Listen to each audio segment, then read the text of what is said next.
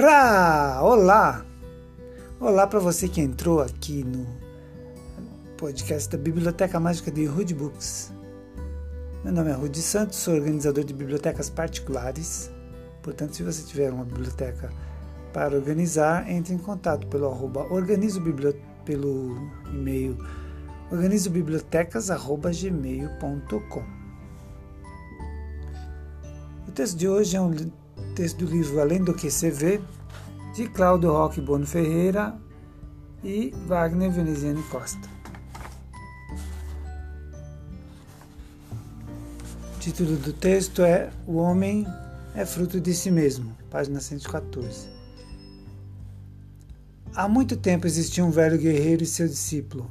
Esse discípulo não conseguia entender que tudo o que ocorria com ele era fruto de seu próprio apego às coisas inventadas por ele próprio em seu dia a dia.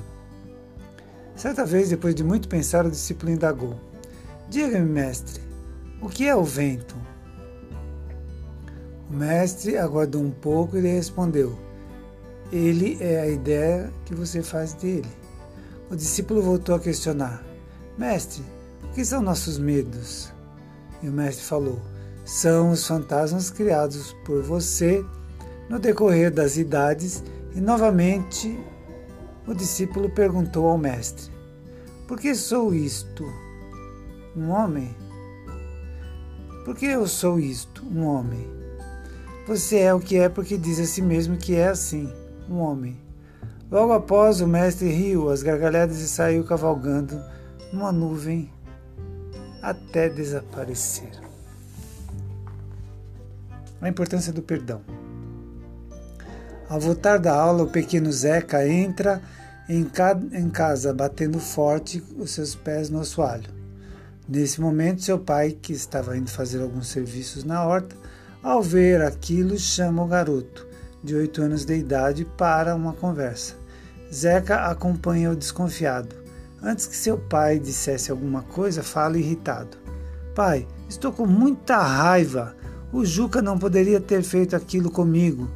Desejo tudo de mal para ele. Sendo um homem simples, mas cheio de sabedoria, o pai escuta calmamente o filho e continua que continua reclamando.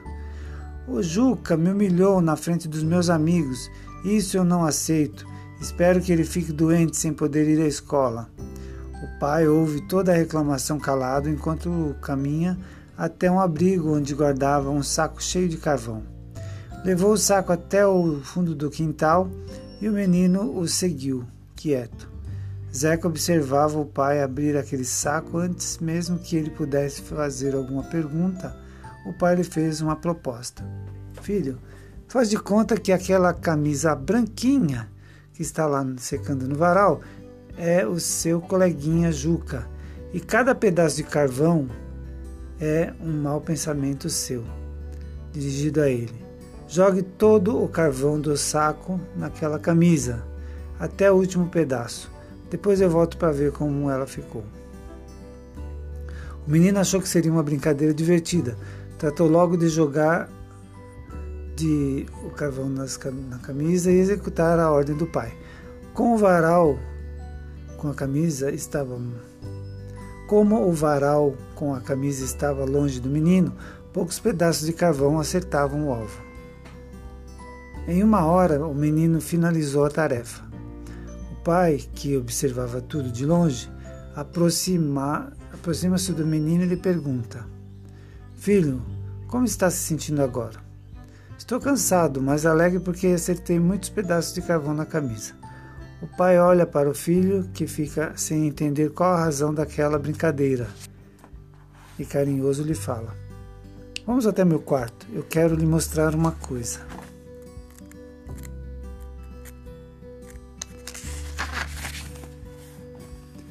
O menino acompanha o pai até o aposento e ele é colocado na frente de um grande espelho, no qual pode ver seu corpo por inteiro.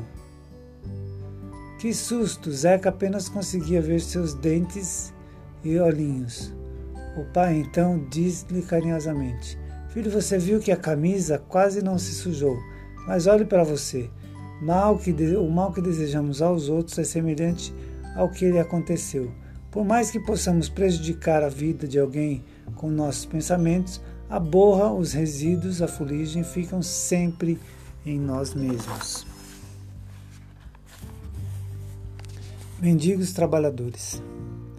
Conta-se que pessoas disseram a Ibn el-Arabi: Teu currículo se compõe especialmente de mendigos, pessoas comuns e artesãos. Não podes encontrar pessoas de intelecto que te sigam para que, deste modo, talvez seus ensinamentos sejam julgados com mais autoridade. Ibn el-Arabi respondeu: o dia da calamidade estará infinitamente mais próximo quando eu tiver homens influentes eruditos que cantem meus louvores, pois, sem dúvida alguma, o farão para si mesmos e não em virtude do nosso trabalho. Comande o seu destino. Uma vez perguntei ao comandante de um navio qual era o recurso ou o instrumento mais importante do qual se valia para manter um, seu curso em alto mar.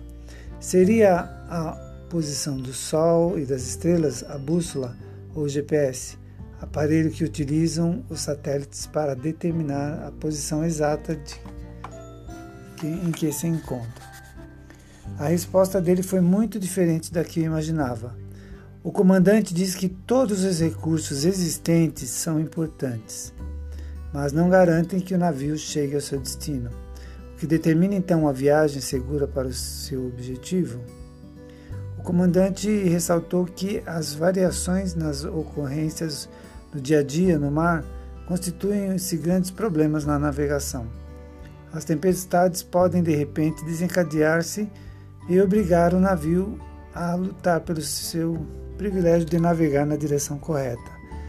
O nevoeiro espesso no mar pode retardar a marcha e desviar o navio da rota.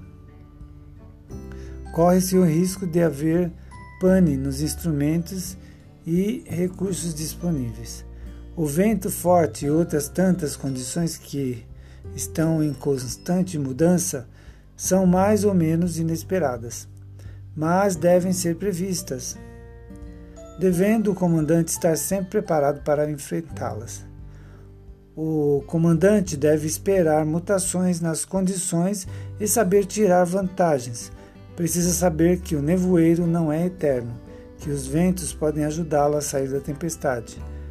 Tem de saber como se proteger e ao seu navio, como cooperar com as manifestações da natureza para manter a viagem sem o conhecimento de como a natureza se manifesta, a compreensão profunda das leis naturais, ele estaria incapacitado para manter o curso e salvar o seu navio. Devo esperar que ocorra o pior? Tenho de ser capaz de compreender e interpretar tudo o que aconteça e preparar-me para todas as situações, disse o comandante.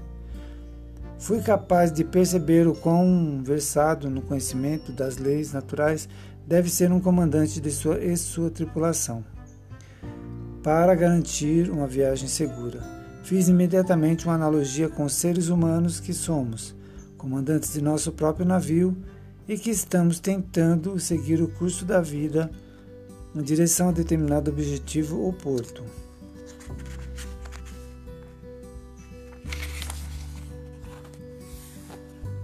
Onde esperamos realizar a plenitude de nossa viagem. Nem todos temos uma meta e um porto definido em mente ao qual rumamos. As pessoas que estão passando pela vida sem ter qualquer porto como objetivo não precisam entender esta analogia, porque tem muitas outras lições para aprender antes. Para sermos comandantes de um navio, devemos primeiro traçar uma carta e determinar um porto como ponto de chegada de nossa viagem. Para muitos, entretanto, o mar da vida é como a vastidão do, do oceano. A meta estabelecida não é mais visível do que o porto distante na costa. Não são as tempestades e nevoeiros e as demais condições sé sérias. e as demais condições mutáveis do oceano mais desencorajadoras e cheias de problemas sérios do que as tribulações de nossa trajetória pela vida. Que preparo tem a maioria das pessoas para manter seu curso tão positivo, tão definido e tão seguramente? Como faz o comandante bem preparado para conduzir seu navio a salvo ao porto distante? Necessitamos ter a capacidade de prever, enfrentar as emergências da vida e manter nosso navio firmemente no curso correto para vencer tempestades, compreender e desenvolver mais e mais as potencialidades interiores, aperfeiçoando-nos como seres humanos como dotes especiais.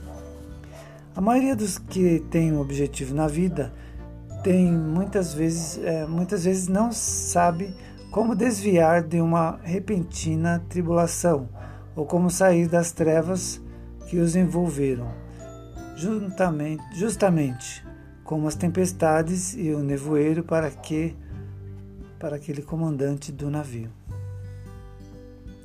Precisamos ter conhecimento das leis da natureza e dos mistérios do universo.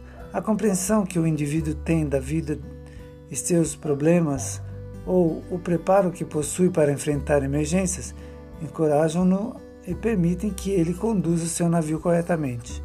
Uma luz dota-o de calma e equilíbrio, de segurança e paz que ultrapassam toda a compreensão.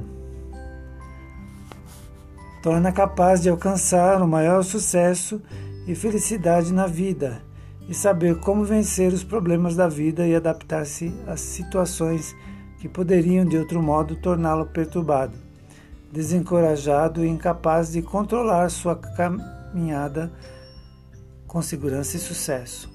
É necessário desenvolver dons e faculdades interiores que ainda não estão disponíveis nas escolas de formação, em sua maioria preocupadas simplesmente com o desenvolvimento intelectual do ser humano ou de suas habilidades exteriores, ou seja, somente preocupadas com a leitura dos instrumentos. Temos de interpretar, compreender e aceitar cada acontecimento de nossa vida com serenidade, confiança e capacidade de analisar as condições de um modo construtivo. É necessário que saibamos discernir das coisas que nos cercam aquelas que são crenças supersticiosas e ignorantes e que devem ser deixadas de lado das ocorrências que merecem crédito, o entendimento que a pessoa tem da vida e seus problemas e o preparo que possui para enfrentar situações inesperadas encorajam-na e permitem que ela conduza o seu navio corretamente. Esta luz de iluminação dota-o de calma e equilíbrio, de segurança e de paz, que transcendem toda a compreensão. Essa habilidade capacita o ser humano a alcançar maior sucesso e felicidade em sua vida, saber como vencer as barreiras cotidianas e adaptar-se às situações que poderiam, de outro modo, torná-los perturbados, desencorajados e incapazes de controlar a sua jornada com segurança e sucesso. Utilizando o recurso metafórico, este texto mostra o significado do domínio da vida. Um dos grandes benefícios da filosofia Rosa Cruz é exatamente seu caráter eclético e ecumênico. Esses ensinamentos são de grande interesse para estudantes Rosa Cruzes ou para qualquer indivíduo que precise de inspiração e em determinado momento da vida. Portanto, uma forma excelente de servir ao próximo. Aqui terminamos a nossa leitura. Obrigado por escutar. Foi um pouquinho longo porque foi passando, passando, eu não queria parar no meio. Então, eu aguardo você para a próxima leitura, ok? Um abraço a todos e não faça bagunça. Até mais.